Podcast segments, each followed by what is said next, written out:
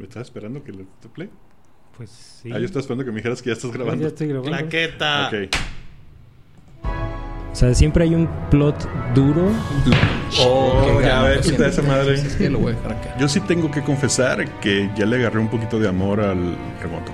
La, la realidad es que fuimos muy hipócritas con todos ustedes. Te hubieras esperado que se muriera la Gerta, güey. Ah, ¡Cállate! No te imagínate esa bola de mierda. Más bien como...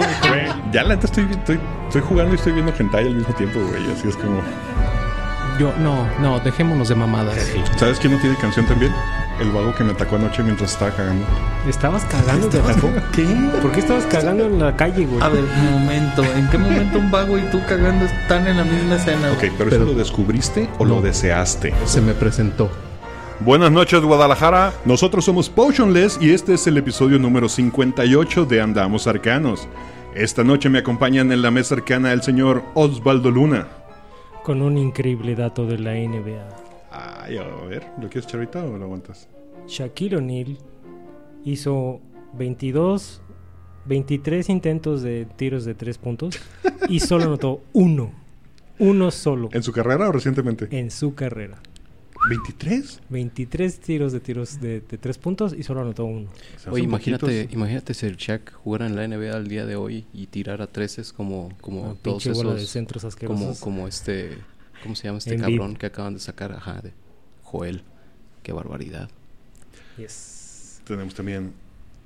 I want you to take the Frankenstein shit, the deer shit, the green monster, the bling, and the bling bling, and I want you to roll it all into one joint. No one's ever been brave enough to try that. One man is. Roll it. Leandertal. A mi derecha está el señor DM Michel Lobo Galvez. Ese intro se vuelve un chiste de repetición, el, casi, el cual casi escupo en el micrófono ahorita de risa. Quiero ver en qué momento nos harta. Y como yo también quería saber qué se sentía tener musiquita de intro, solo hay una que me puede representar.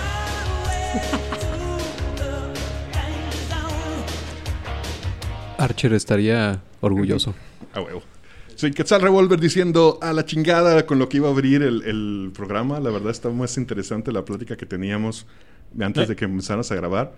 Y estábamos hablando de la serie de HBO de la NBA que se llama... ¿Cómo se llama? Tiempo para ganar. por ganar. Una pregunta que les hacía era si creían, bueno, para los que no saben, se trata de, es como una semi-biopic. Que Es- es una ficción, yo fic- diría. Biofiction. Sí, no de sé los si- hechos reales. Sí, yo creo que en la vida real hubo muchas, muchas, muchas más chichis de las que nos presentan en esa serie. Está, y muchas, está muchas, bárbaro. muchas más drogas. De las Muchas, que muchas más Sí. drogas. Wow. Oye, Mucho no, más. sí tiene. Mira, yo voy a la mitad. Este, la, la empecé a ver ayer nomás porque dije, ah, a ver, este, ¿por qué no? Porque en realidad no soy fan de los Lakers tampoco, entonces, eh, Pero suficientemente fan de la NBA como para que esté impermeado en tu, Apreciarlo. en tu- supongo, supongo, pero como mencionábamos antes de, de entrar al aire, este, es una generación que me precede. O sea, a mí- para mí es muchísimo más relevante ver el último baile que ver esto. Este, dicho eso, eh, como decía, voy a la mitad. Y, y sí ha presentado situaciones que creo que suscitadas en la vida real son bastante crudas. Algo que le preguntaba aquí a mis compañeros era si la serie dependía mucho de la nostalgia y de que tenías que ser un fanático de la NBA específicamente tanto de esa de esa época como la que le sigue porque creo que si hablamos de 2000 para acá ya estamos hablando de una, de una NBA muy diferente Seguro. Puf. creo que Pues- en el momento en que ya no les permiten suaguear cuando clavan ya cambiaron muchas cosas Pues en realidad más bien a partir de 2010. O sea, sí es... Ha sido un- una, una, una liga de décadas, sinceramente. Y estamos empezando a ver el comienzo de algo que el- el- el- la década pasada también empezó a surgir, pero ahora se ha convertido en una cosa ridícula. ¿no? Obviamente no somos un podcast de, un podcast de deportes, pero discutir estos fenómenos de, de cómo ha evolucionado la liga este, de los 60s o los 70s, que es donde precisamente la, la serie se, se posiciona al día de hoy. Ponte a pensar en lo siguiente. Este, de 2015 a 2020 sale este fenómeno llamado Stephen Curry. Ajá. y empieza a, a meter juegos de 30, 40, 50 puntos todos los, todas las noches. Y donde de repente la banda se da cuenta cuál es la fórmula, empieza a aplicarla, este, y ahora tienes, no sé, güey, o sea, ya no te alcanza un equipo All NBA para nombrar a todas las superestrellas que están haciendo más de 30 puntos por noche. Perdón, por otra por- algo este por otra parte también es interesante darte cuenta cómo se están destruyendo estos conceptos de super equipos y estamos regresando a este a este formato en el cual la estrella es la que lleva el equipo pero el equipo ya no son una bola de don nadies o de, de jugadores de rol si, si gustas llamarles de alguna manera este pero más bien como role players no role playing game Sí, ustedes saben a qué me refiero.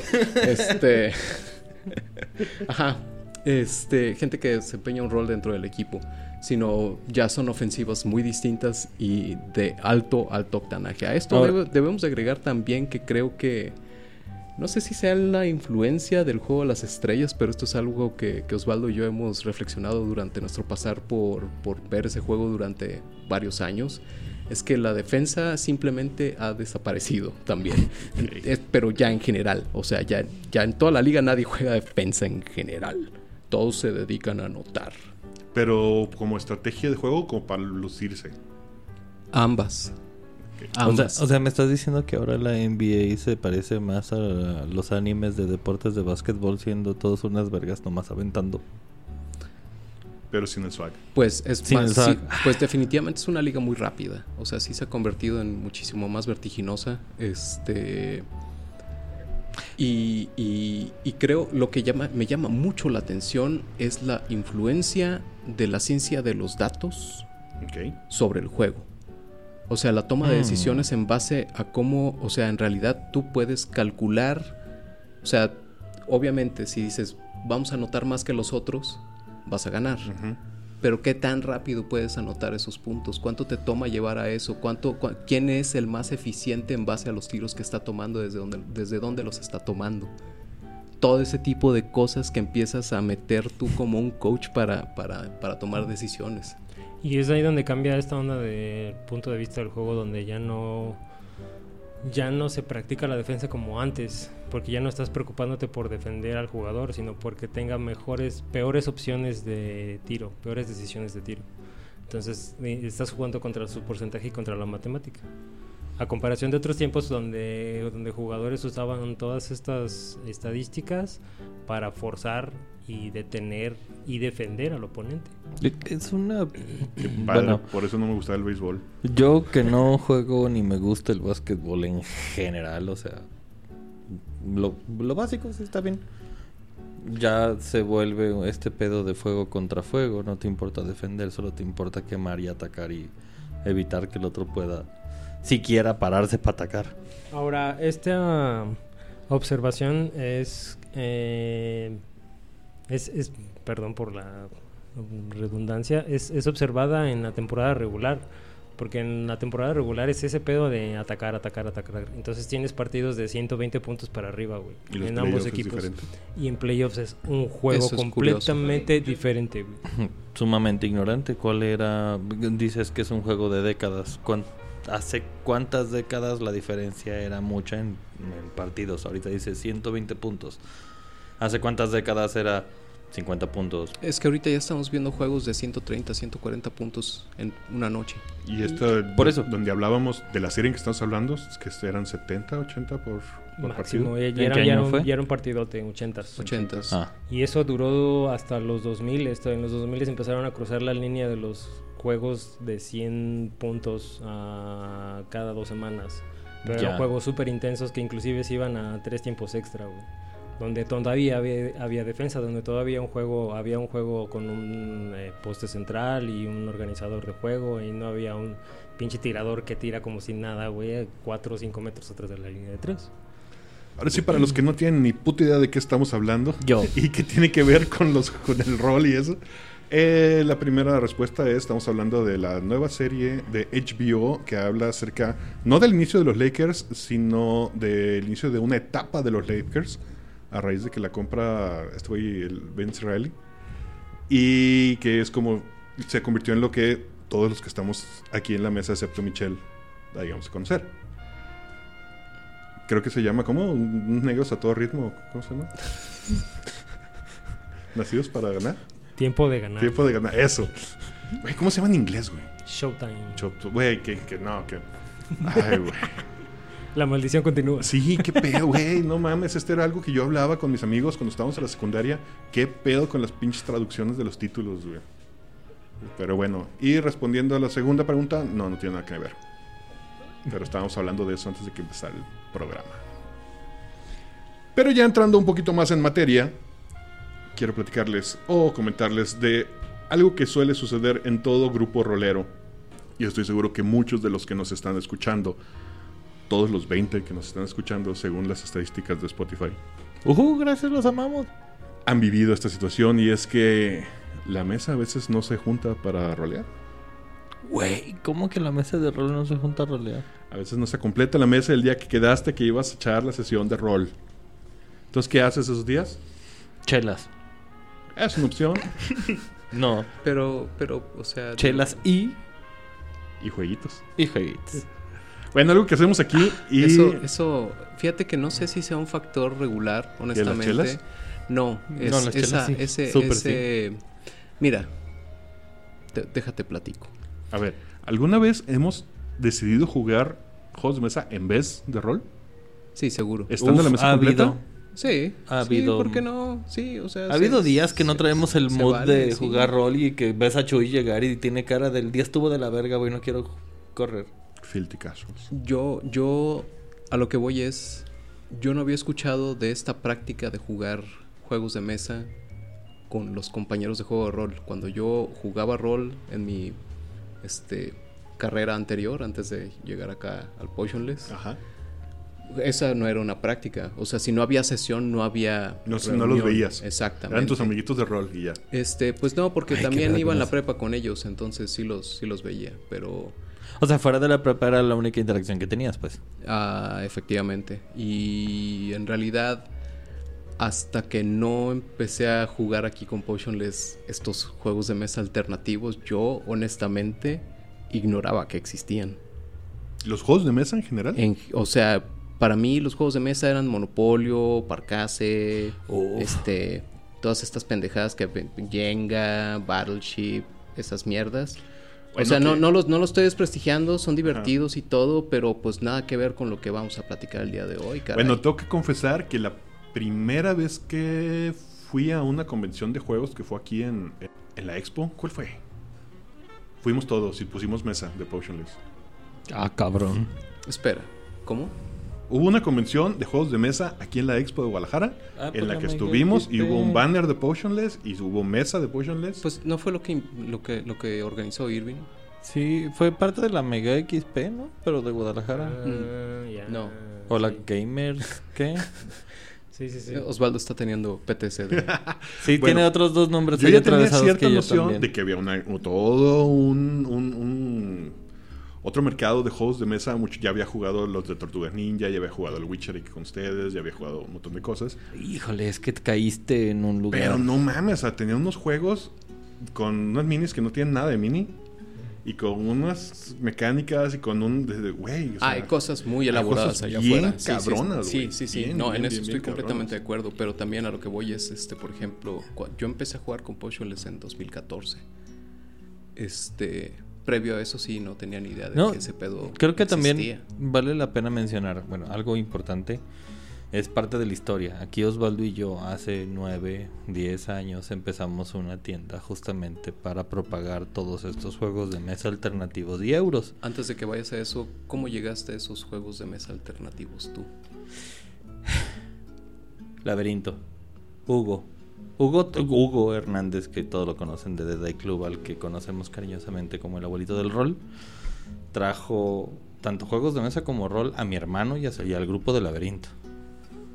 Y se fue herencia. Entonces de ahí fue.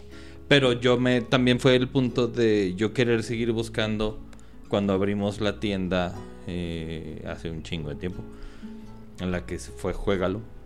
que fuimos a varios expos. No había tantos juegos tan elaborados como los hay ahora. O sea, estaban los Euro, estaba Catán, estaba Carcassonne, eh, etcétera, etcétera. Pero, ¿qué habrá sido? 2014 que empezó el boom de Kickstarter con mi, este, juegos de mesa con miniaturas. Y Ah, pero yo creo que a principios de, de 2010, porque fue cuando lugares como Team Geek explotaron. Ah, sí, Ey, también. ¿Qué pedo con Tiki? ¿Por qué cerró? Pues porque es un... Se volvió es difícil, insostenible. güey, Es difícil. qué? Por, por lo Yo- mismo, yo- por lo que el reino de los juegos dejó de venderlos también, Exacto. supongo. O sea, no es, no es un mercado fácil. Yo empecé a vender producto de Geek. Exacto. Eh, Nosotros, ¿Le pasó lo mismo nosotros que nos realmente pasa a los empezamos- ilustradores? Si no nos hacemos furros, no sobrevivimos. Ajá. Casi. Nosotros realmente empezamos trayendo o haciendo un Team Geek México. Ajá. Este fue cuando aprendimos un chingo de cosas de importación y exportación y nos expandió el mercado a diferentes distribuidores de ese tipo de juegos. O sea, ya hablando de distribuidores que te venden cartas, te venden libros, te venden eh, Era un pedo de que nadie importaba. Los primeros eran de Vir. Ujú. Y obviamente De Beer traía todo de España, entonces todo lo traía doblemente caro. Sí, mamón. Y... eh, Y en español de España. Exacto. Y obviamente tío. estás, estás determinado por lo que el mercado español te ofrece, pues. Y una vez que te quitas esa barrera de encima, pues reduces tus precios, tienes precios de, de tapa, o sea, puedes vender con precios de tapa sin, sin que sea... Ah, soy orgulloso en Matable. decir que nuestra tienda fue la primera en Guadalajara en hacerlo. En México es más. Y muchas, muchas pequeñas compañías que ofe- ofrecían artilugios de esta índole para los jugadores empezaron a meterse en ondas como Kickstarter o a aliarse con otros productos para que sus productos fueran más grandes. Por ejemplo, Gale, Force 9, por ejemplo, tuvo muchos contratos de franquicias como Sons of Anarchy, por ejemplo. O sea, que es ellos- uno de los juegos que jugamos aquí. Que vamos a Heavy hablar. Gear. o sea, ellos, ellos, di- ellos diseñan el juego, toman la franquicia el, por el nombre del producto y empiezan a distribuir este, ese tipo de material. Creo que ahorita que mencionas Sons of Anarchy, para mí ese fue el parteaguas que me hizo ver esto, todo esta nueva rama de juegos de mesa. Porque para mí, cuando me dijeron vamos a jugar Sons of Anarchy, honestamente pensé que lo íbamos a jugar nada más porque nos mamas Sons of Anarchy, porque el juego iba a ser una chingadera. Dije, esta madre va a ser Adal Ramones en Ingesulandia, cabrón. Chingo a su madre si lo jugaste alguna vez. Corte A, le estoy inventando la madre a, a Osvaldo, güey, diciendo, ¿pones el dinero, güey, o te parten los cinco, cabrón? Oye, este, yo, yo tengo la duda. ¿Fue ese el primer juego de mesa que jugué con ustedes? No sé si te tocó antes los de Calabozos y. Dragones, pero así de No. sentarte a jugar y quererlo jugar y decir vamos a partirnos la madre, sí. Es que no me acuerdo si seguro. fue ese o si fueron los magos. No, después llegaron los magos. Sí, Magos llegó después. No, pero Chuy ya Los lo magos- tenía. No, los magos no, No, llegó después de Sons of Anarchy No, ni de pedo. No, primero tuvimos Sons of Anarchy. No, sí, me, o sea, por eso. Y, y según yo, fue ese el primero que, que Sí. jugué con ustedes. Sí, seguro.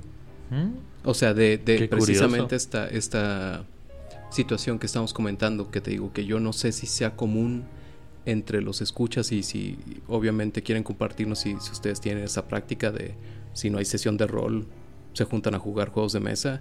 Compártanlo, eso, eso creo que es una, es una dinámica muy interesante, pero te digo de nuevo, esto es algo que yo vi aquí. Eso no es algo que yo sepa que la gente hace fuera de. Que, porque también hay muchos, hay mucha banda que juega solo juegos de mesa. Entonces tienen sus grupos de juegos de mesa, pero no juegan rol.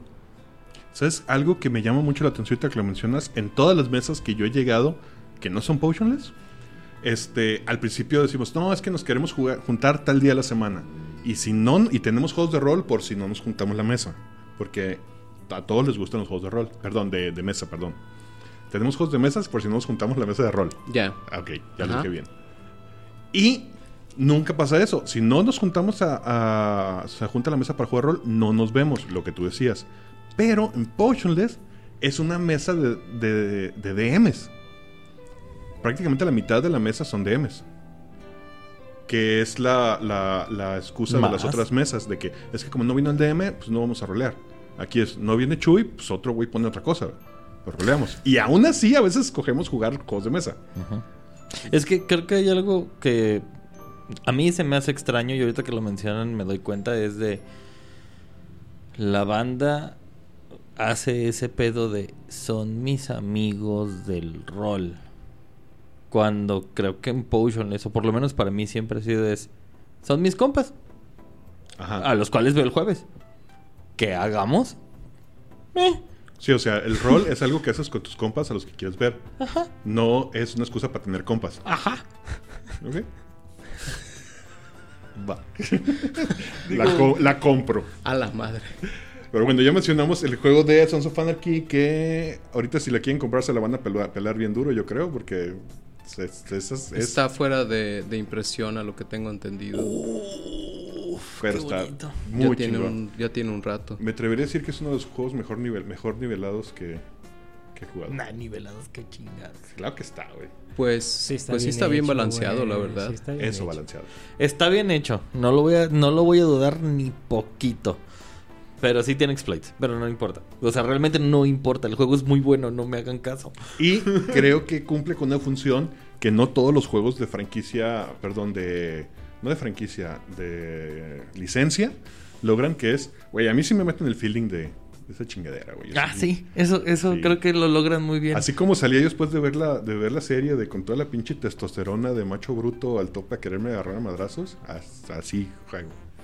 No sé si Sí, eso sea muy buen speech, speech de venta para el juego, pero Pues Para el juego con testosterona, para el que quiere jugar testosterona. Le, para, para la- mí le- definitivamente fue, fue un parteaguas también, específica. Por eso le preguntaba a Osvaldo si era... Porque te, te digo de nuevo también, fue... Ah, no vamos a jugar rol, pero Kyle, porque vamos a jugar juegos de mesa.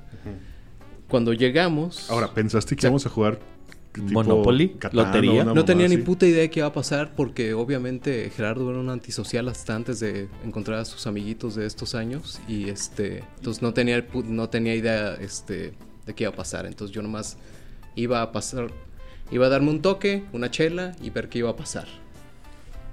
Amén por el toque. Y sí, sacaron el Sons of Anarchy que este, en aquellos años, si no estoy equivocado, creo que estaba en su cuarta temporada. La serie. Sí, Ok. O quinta, no estoy seguro. Pero Pero entonces, tienen, entonces ya tienen tiempo jugándolo, porque cuando yo lo empecé a jugar ya se había acabado la serie. Ah, sí, claro. Ah, no, güey. Nosotros estábamos todavía en Morelos, en Casa de Jonás. Sí. A mí me gusta pensar que no, no existía una vida antes de que me conocieran. Ah, qué pobre de ti. Qué triste. A mí me llama mucho la atención cómo ha suscitado dinámicas este, de interacción muy interesantes. Ah, Así lo que muchos dicen que es el Risk, familias y la chingada. Ay, Aquí no. son of Anarchy, los tiros están a flor de- Ah, Risk era la, la- la vara más alta de los juegos de mesa para mí antes de conocer Ajá, el resto de las cosas. Creo que te- hay- podrías dividir en antes de que saliera esta explosión de juegos de mesa y a la vez ahorita todavía un poco los que conocen hasta Monopoly, los que conocen hasta Risk, los que conocen los euros como Catán y ya los que se metieron en Deep Shit. Y hay un chingo de cosas. Y te mencionaste otro que es el de Maguitos, cuyo real nombre nunca lo has conocido, por cierto. Nunca me he puesto a leer la caja. Es Epic Spell Wars. Epic Spell Wars, que tiene ya un número de expansiones. Tres juegos. ¿Cuatro? Son, Ya salió son- cuatro. son Y- cuatro. Son y cuatro de juegos, no son expansiones. Tienen, tienen. Ah, no son expansiones. Bueno, Son- son- cada juego es standalone. sí, Exactamente. Pero los puedes juntar. Exactamente. Que algún día vamos a hacer eso. Y Sí. tiene- pues ya hicimos una vez tres. ¿Tres juegos juntos? Tres Ya. juegos juntos ya. Hicimos ya la pasó. marranada. Y sí, fue, nos, nos tomó un par de horas. Nos falta comprar Este, uno. eh, tienen aparte un, un box set grande, lo tengo ahí en mi lista de Amazon, nomás que no está este, disponible. Pero ¿Sabe? hay, hay algo ahí afuera que no. De los mismos vatos de Cryptozoic ah, de... y los mismos dibujantes y diseñadores, que no me acuerdo quiénes son. Eh, Los mismos de Regular es- Show. Regular Show. Sí. Van a, sacaron uno de carreras que se llama Hot Rods, creo. Y se ve cagado. Después de jugar camellos, yo no había considerado un juego de carreras en mi vida hasta que me senté a jugar camellos y dije, ¡Oh, la verga! No mames, hay un, hay un Fórmula 1 que está buenísimo, güey. Lo recuerdo, es que, güey, a mí me tocaba jugar esos eh, les tocaba jugar esos juegos cuando yo no venía.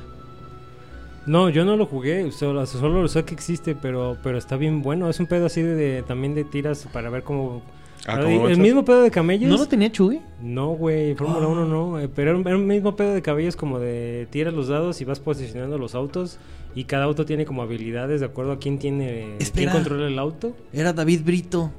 No sé, yo nunca jugué con ese güey. Sé que tenían una colección Sí, estúpida. saludos a David, David Brito, pero sí, en aquel entonces. O sea, sí, sí, hay uno de carreras muy bueno que es de Fórmula 1. Fórmula 1. Y creo que se llama así, Fórmula 1. Bueno, entonces, Epic Spell Wars, dijimos Yes. que se llamaba. Ajá. ¿Ese sí lo pueden comprar todavía? De ese sí, sí, Sí, es, creo está, sí está sí. fuera. Está, está como en 600 varos cada caja. Ah, ok.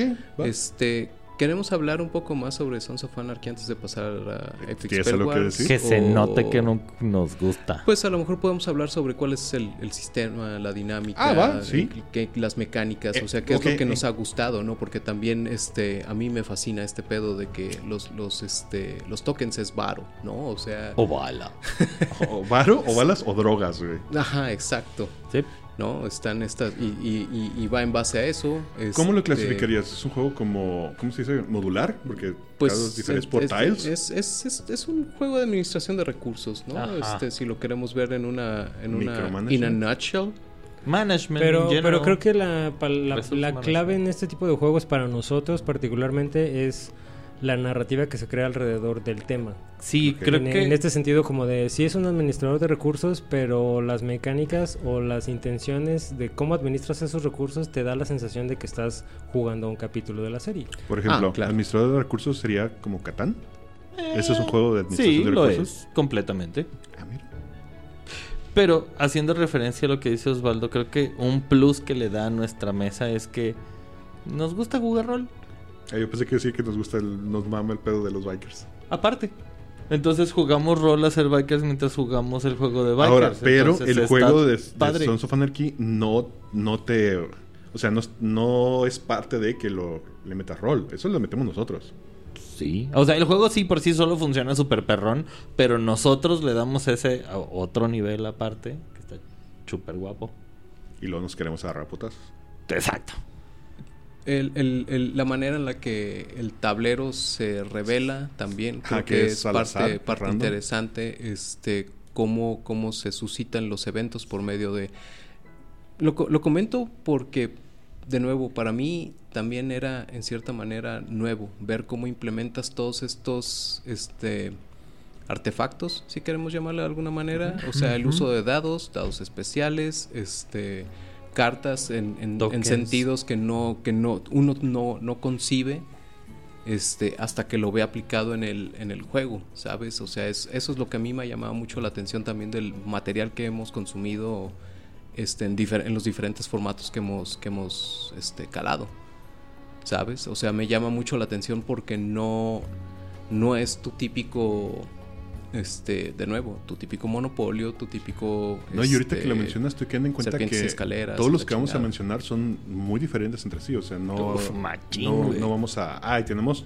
dos juegos de este tipo, de este mismo género. Sal- salvo los de Calabozos y Dragones, supongo que. Y no sé si entre ellos se parezcan en realidad. Es que la Entre verdad- ellos. Volvemos a lo mismo que con los maguitos. Todos los de Calabozos y Dragones, a pesar de ser juegos independientes, son mezclables. Entonces, su sistema base se comparte, sí. Y que yo solo he jugado con ustedes Drist. Y solo he jugado en... Bueno, no sé si es el nombre de la- la- del... Drist es ¿De el más módula? difícil, ¿no? Es en- como en, Ah, ¿En en Ravenloft es el más perro? Sí. Porque no, según yo no hemos jugado... O sea, se puede jugar como campaña. Hace mucho tiempo jugamos a Shardal. Y lo hemos estado jugando de, de- de Sí, de pe- pequeños capítulos. esos capítulos. Y está chido, la neta, sí está... Yo, yo siento que sí, sí, sí es como un, un rolecito. Es que está perro. O sea, creo que. Me odio por decir esto. Es un excelente acercamiento a rol. Así, si te lo presentan, no necesitas un DM, no necesitas unas reglas, no necesitas nada. Y en los conceptos generales que se utilizan a la hora de jugar rol están ahí todos. Subir de nivel, atributos. Pero creo que creo que el factor eh, presente en todos los juegos que hemos que, que solemos más bien que tenemos aquí pues este es esto que te digo como cómo la IP se hace presente en, en- en el juego, pues. O sea, Ay, güey, las narrativas que se inclusive, cargan. inclusive, inclu- inclusive un juego muy que puede ser muy pesado como este The Witcher El o Witcher. el de Uf, el Mansion of Madness. Uf. Pesados en el sentido que tienes que hacer un gran set, un setup de toda la de todo el juego para poder jugar, pero que las mecánicas te, te involucran en la narrativa. O sea, por ejemplo, en el, en el Witcher que es tienes una misión principal, tu personaje tiene una misión principal y cuando vas a una locación te, te da, la tarjeta te narra algo particular que parece que está ligado a toda tu aventura, como si Ujú. estuvieras leyendo una pinche cuentito del Witcher. Novelita. Sin embargo, con todo, todos saben aquí lo fan que soy del Witcher y la tremenda erección que me provoca todo lo que tenga que ver con, con esa franquicia. no solo con, Henry Cavill. no solo con, con toda la franquicia. Sí, le- sí, cuando sacan el Witcher yo sí me voy, digo, ah, no, hoy no voy, gracias. No, no puedo con el juego, güey. De ver, pero ya, hace- ya lo has jugado. Sí, un par de veces. Es que creo que eh, lo que sí tiene el juego es denso. Ajá, y es- tiene un pacing muy lento. Y cuando llega tu turno, haces muy pocas cosas. Ay, creo a, que- mí, a mí me encanta. Es, es que es muy sesudo. No, no dice que sea malo, es un excelente juego, pero ya he hablado extensamente de mis pedos de atención. Entonces, a mí en lo personal sí es como... Sí, no ayuda el juego. Ajá. Que creo que, que creo que es aquí donde entra esa participación, donde la manera de involucrarte en lo que está pasando es meterte en lo que está pasando en la carta. ¿no? Porque la carta es la que te está diciendo por qué ese monstruo está particularmente ahí, o por qué estás yendo a una locación particular, etcétera. Creo que este este pedo de la diferencia de los juegos de mesa donde es la mecánica por la mecánica como serpientes y escaleras cuando es la mecánica como objeto o herramienta de la pequeña narrativa que ahora carga el juego. Por ejemplo, Mansion of Madness, güey, las, las mecánicas de puzzle son siempre las mismas, pero el puzzle cambia de acuerdo a la, a la- al randomness de, la, de cómo acomodas las cartas. Eso Ajá. no lo he jugado con ustedes. Uf. Y pero, Uf, pero tiene muchas. eh, el setup tiene muchas instancias, por ejemplo, de pistas que el güey que está colocando el juego tiene que colo- tiene que ah, El- más, hacer match con su setting. El setup dura como 30, 40 minutos, güey. ¿Nomás para armar la mesa? Exacto. Nomás para armar la mesa. No, bueno. Y todo dices, güey, qué hueva. Mucha gente diría, güey, qué pérdida de tiempo. No, estoy seguro que hay gente que le mamaría. But el día que te sientas, el día que un güey dice, güey, déjalo pongo por ti, tú caile a jugar, dices, güey, qué juego tan bueno. Sí, sí me gustaría, claro. Sí, el mom es, es padre. Pero, Otro que yo mencionaría sería el de Gears of War. ¿Tenemos un juego de Gears of War? No. Muy. Ese yo no lo he jugado. Bueno, nosotros no, no sé si, si el móvil lo tenga todavía. Sí, pero en su momento pero fue. está muy bueno.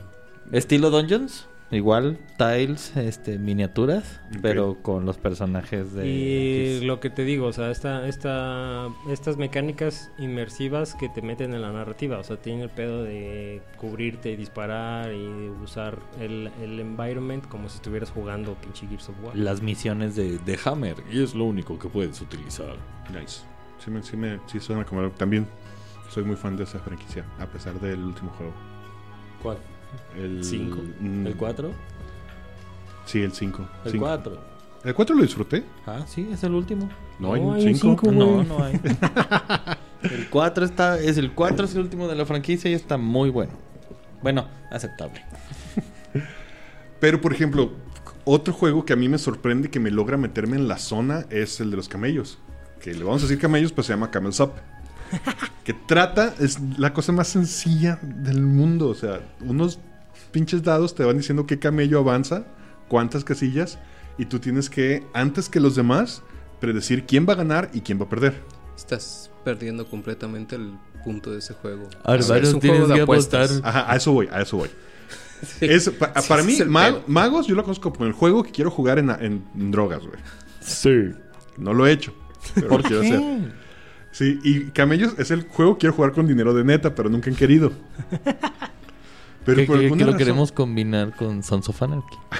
pero por alguna razón, sí es un juego en el que neta entro en la zona y empiezo a, ver las probabilidades en la cabeza y cuál es el que va. Y me ha llevado a ganar ciertas partidas. No sé madres. cómo le hago para entrar a esa chingadera, pero ese juego lo logra, güey. Y han visto que sí me. sí- Sí me emocionó bastante con él. Pues sí nos ha sacado el cobre a varios. Sí. A mí no me ha sacado nada porque no han puesto dinero de verdad, pero si no me habría el día sacado que un pongamos chingo, dinero cabrón. No, no gano en esa mierda nunca, güey. Es que no le pones atención, chingo. Güey, ¿cómo no? Ah, sí, Osvaldo le echa gana. sí, No mames. ganas. Es el estadista de la mesa, güey. Y es muy yo no- rápido. yo no veo que Es muy, muy nadie, nadie no se meta.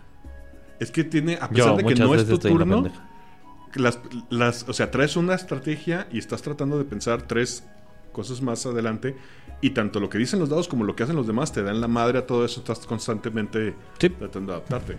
Sí, no puedes planear. No hay una fórmula perfecta. Todo es al azar, a la suerte de... Sí, pues tenemos a Chuy que siempre le está apostando el que va en último. Porque Al azul. jura que a, medio, que a media carrera va a No, tomar no, la no, delantera. no. Al azul. Al azul. Sí, siempre, Siempre se le la apuesta al azul, Y siempre se la pela. Sí. Eh, muy buen juego, tanto que ya nos lo chingamos y aquí nuestro vendetta tuvo que poner otro otro. porque nos lo rompimos. Porque viene con una piramidita para tirar los dados y está bien chula. Ah, sí, porque tiene que salir un solo dado al azar. Exactamente. Bates la pirámide y clac, clac, clac. Entonces dijimos que Maguitos es el que Fí- Fíjate que algo, algo curioso me pasó cuando estaba recomendando ese juego. Este, ahí en el, en el servidor del Jale, este, tienen un, un Slack y tienen un canal de gente que juega videojuegos y juegos de mesa y juegos de rol y son nerds en general. los Todos los niños que hagan acá. Sí, güey. Según ellos, porque pues en realidad así que tú digas, wow. Yo, yo traté de poner un par de veces como para poner conversación y la gente es huevona o no sé. Mierda. ah, anyway. Total que, que yo así de... Recién lo acababa de comprar. Este, y así de... Este juego está bien bueno. Este juego está bien caro. Ah, chingan a su madre, pues. Cámara. Bye. Este, que también eso, eso creo que es tal vez digno de mencionarse. ¿eh? Este, un comentario que me llamó la atención de, de todos los en esa misma línea fue, güey, o sea, ponle otros mil varos y es una consola, ¿sabes? De lo que costó. ¿Una consola o un juego de consola? No, una consola. Ah, no mames, ¿qué consola, güey? Pues Una no, banda güey, menos es que, de 6 ahorita. que- no, no, no, no, no. El, el pedo es que Camel Up es un objeto de colección fuera de impresión. Entonces, sí, güey, costaba 600 pesos originalmente. Oh, sí, porque yo lo agarré en un precio pues, Mucho no tan más alto. Eh, en Amazon es- oscila Pero- pero los no- no eran más de 2000, 10,000 varos, 3000 quiero varos. pensar. Ah, no, ni de pedo, no, no, no. No, güey, pero anda entre los 2000, 3000 varos. Con 4 varos ya te compras una consola no tan pendeja. No tan culera. Sí, supongo. Ese es el argumento. Sí, no, última generación, evidentemente, pues, pero... No, bueno, puede decir, sí, puede decir fue un NES al- a San Juan. por Pero sí estamos 100 hablando de, de juegos viejos, pues. O sea, lo mismo con, con los maguitos. Aunque han sacado reimpresiones, la verdad es que ya no es tan fácil encontrarlo en, en storage. En, en- Ah, ¿de verdad? en- sí, güey. Sí, no mames. Los primeros ni de pedo. Los, cua- el 4, el 3 y el 4 ya lo- todavía lo puedes encontrar. Pero el- por los primeros dos, ni de pedo. Es lo, es lo mismo con Imperial Assault, güey. Ahorita Uh. encontrar el juego base te va a costar un huevo de la cara, güey. Y olvídate de las expansiones, güey. Oye, ¿el de Hellboy estará todavía disponible? Es reciente, pero el pedo es que fue Kickstarter, Sí, no exacto. fue más ¿El production. RPG? Pero según yo, No, el, el board game. según yo, sí es Kickstarter, pero tenían contemplado uno para que llegara a tiendas. Sí, pero no sé si ya están ahí. Según yo apenas están distribuyendo el Kickstarter. Mm. Es el pedo con los Kickstarters. O sea, sí es una muy buena opción porque tienes un chingo de beneficios si el Kickstarter tiene una campaña positiva. Y si los organizadores no son los Pero- imbéciles. Pero para la gente que colecciona o juega muchos juegos de mesa, este esperar que, que crucen la línea a una producción masiva y lo puedan distribuir es un pedo. ¿El de las tortugas también fue de esos? Creo Sí. que es de la misma. Fue. Kickstarter. Fue Kickstarter y sí cruzó la línea a producción masiva, por eso tienes las dos versiones. Tienes una versión con la, las Caja cajas como si regular. fuera como cómic Ajá. y la otra que es regular. La y caja de la pizza. caja con cómic, ajá, trae... Que es la que este, tenemos. Ajá. Tiene... No estoy seguro si trae Splinter, o sea, trae, trae varias miniaturas que no trae el juego. Abril. O'Neill y este Casey Jason, Jones. Casey Jones. Casey Jones. Oye, pero, pero ¿qué tal ese Conan que tienen allá atrás, cabrón? Ese sí está súper bueno. Por ejemplo, por ejemplo, como acaba de decir Niandy, el de Conan. Que Conan- nunca lo quería jugar conmigo, cabrón. Lo veo ahí y lo quiero jugar, pero. hay que Conan fue ¿Qué te parece si te sientas a leer las, las reglas y no lo pones tú? porque ese es el tema. Necesitamos que alguien lo ponga. No, no es, no es participativo. O sea, es alguien lo pone y los demás un- partimos un- la madre. un si, es, narrador. si es DM contra jugadores. Ahí lo tenemos, yo Pero no con dinero de verdad. Este pendejo. Pues Eh, si tenemos acceso, yo me lo veo factible. Pues ahí está, güey. Tiene todo el rato ahí atrás. Pero sí, está bastante bien equipado. Osvaldo, te interrumpí. Ah, que el caso de Conan es el, es, es- es- es el caso de los Kickstarters. O sea, fue un Kickstarter exitoso, pero no llegó a, A producción. a shelf, o sea, no llegó a repisas. Al contrario de su homólogo, el RPG, que sí se convirtió en Shelf. Es pues, diferente tipo de productos, pero... Y, y si lo agarraste en Kickstarter, es el pedo que tenemos nosotros, güey, que que son un vergo de monitos, güey. Que el que estoy temiendo que no logre pasar esa línea y me lo voy a pelar porque no alcancé el Kickstarter fue el de Bunkers and Badasses, que es el de Borderlands. Ajá. Ya están entregando el, el- o sea, sí, sí lograron el Kickstarter, están entregando los, los rewards, pero está en un silencio muy extraño toda la parte de... Porque tiene un apartado de que si quieres venderlo, si eres una tienda, este, métete a este, a este ajá, de mailing list y te vamos a avisar. Y ahorita están ahí en, En el silencio. limbo. Eh, evi- evidentemente, eh, para tiendas locales sí deben de tener una lista de espera, pero estoy seguro que están intentando suplirle a distribuidores grandes, güey. Alliance. Ajá, Alliance y cosas así, o sea, que, que son los que te- al final de cuentas logran que, te- que lo tengas en estantería. Alliance tiene su warehouse, la cual abren una vez al año e invitan a toda la banda. Y es propio. ¿Se está olvidando alguno? Claro, Gloom. Juegos de cartas como Gloom, es Gloom. Val- vale- X-Wing. Uh, ¿El X-Wing? X-Wing. Sí, Ah, el X-Wing finísimo. está buena. Ese, es- ese, ese juego yo les digo, lo compro por, por las minis, pero nunca lo juego. Ve, Es una exacto. chulada, Eh, eh, cometes el error de nunca jugarlo porque cuando lo juegas dices, ah, mira, está más chido aún.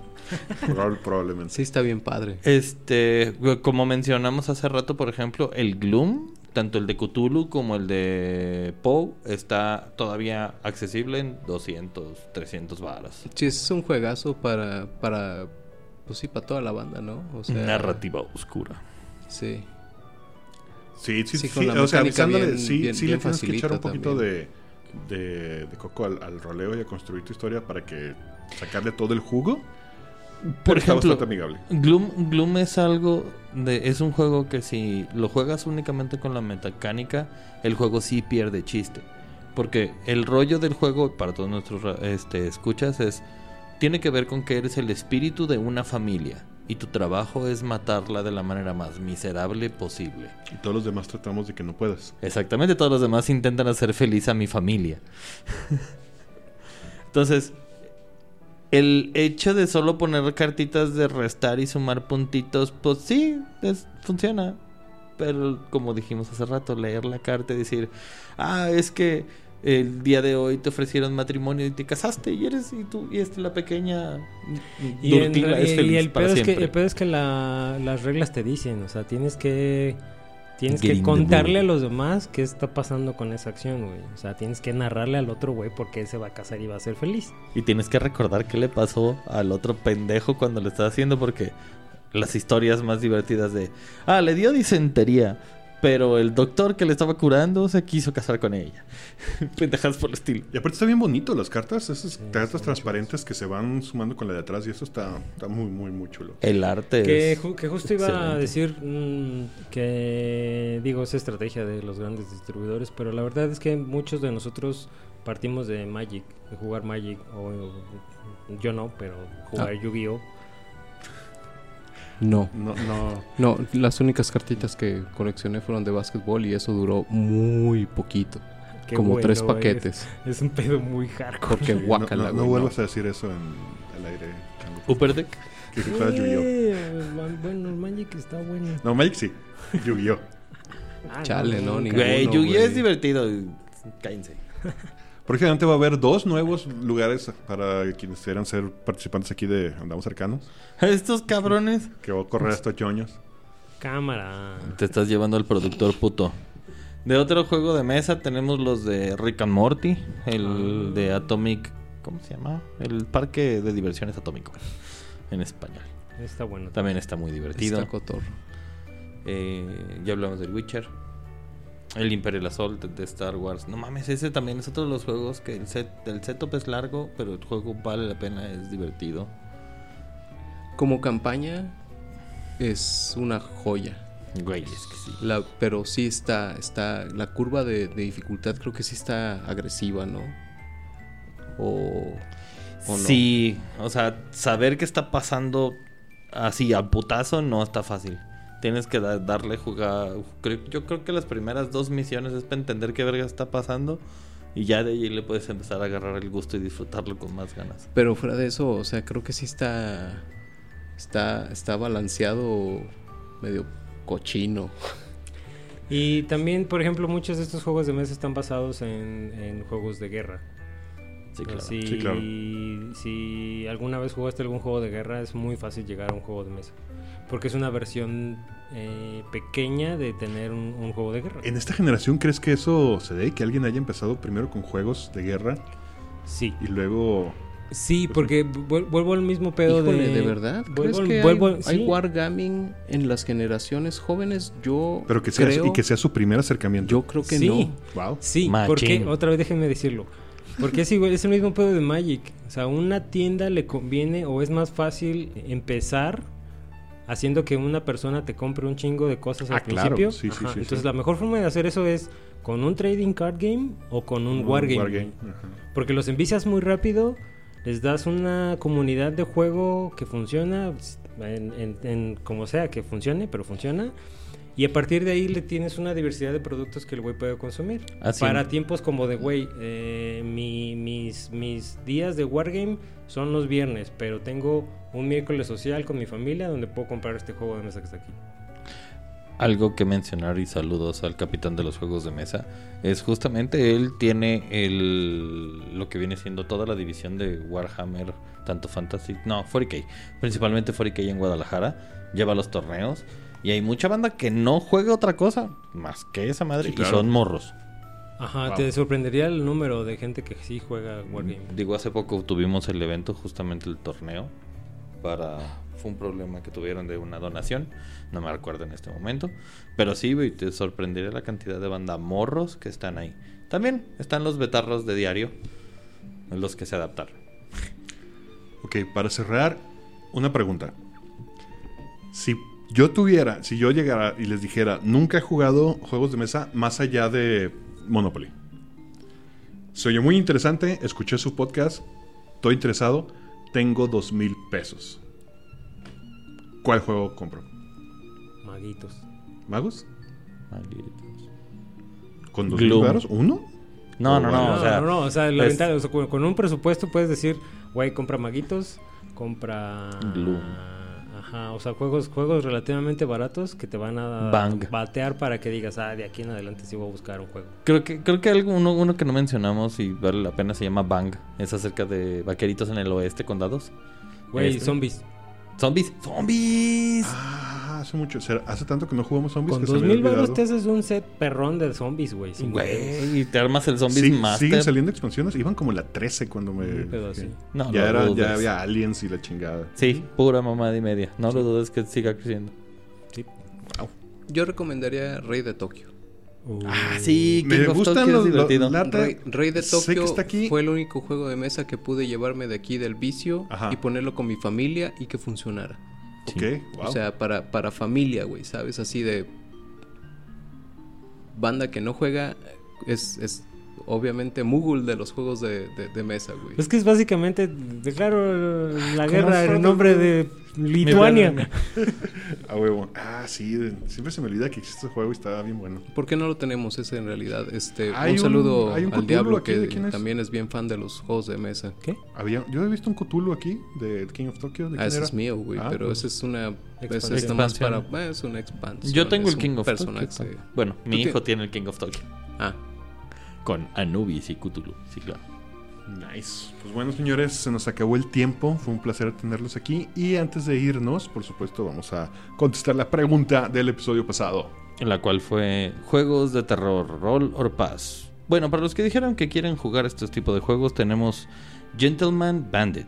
Descubre las motivaciones secretas detrás de una figura malvada en este juego, el cual es basado única y enteramente en poesía.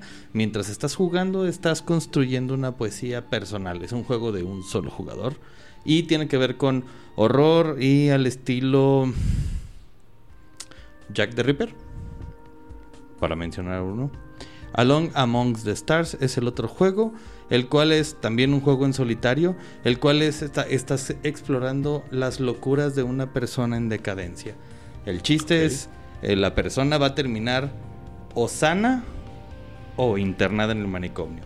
Depende de ti, pero estás dentro de la mente de esta persona siempre, de este personaje. El ya conocido y bien amigo de todos, Morgborg, un juego de fantasía oscura, apocalíptica, de horror. Todo se está yendo a la chingada con el arquitecto dentista, este comediante.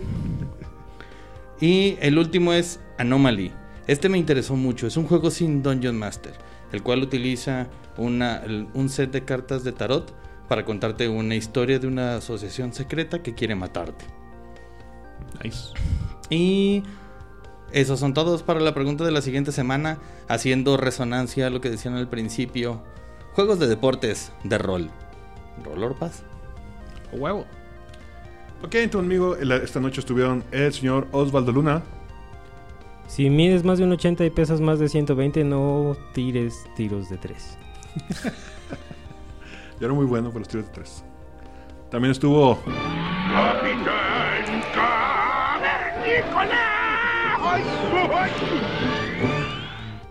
Güey, no, me mamó ese sonido, güey, sorry. Sí, yo sé, a mí también me encanta.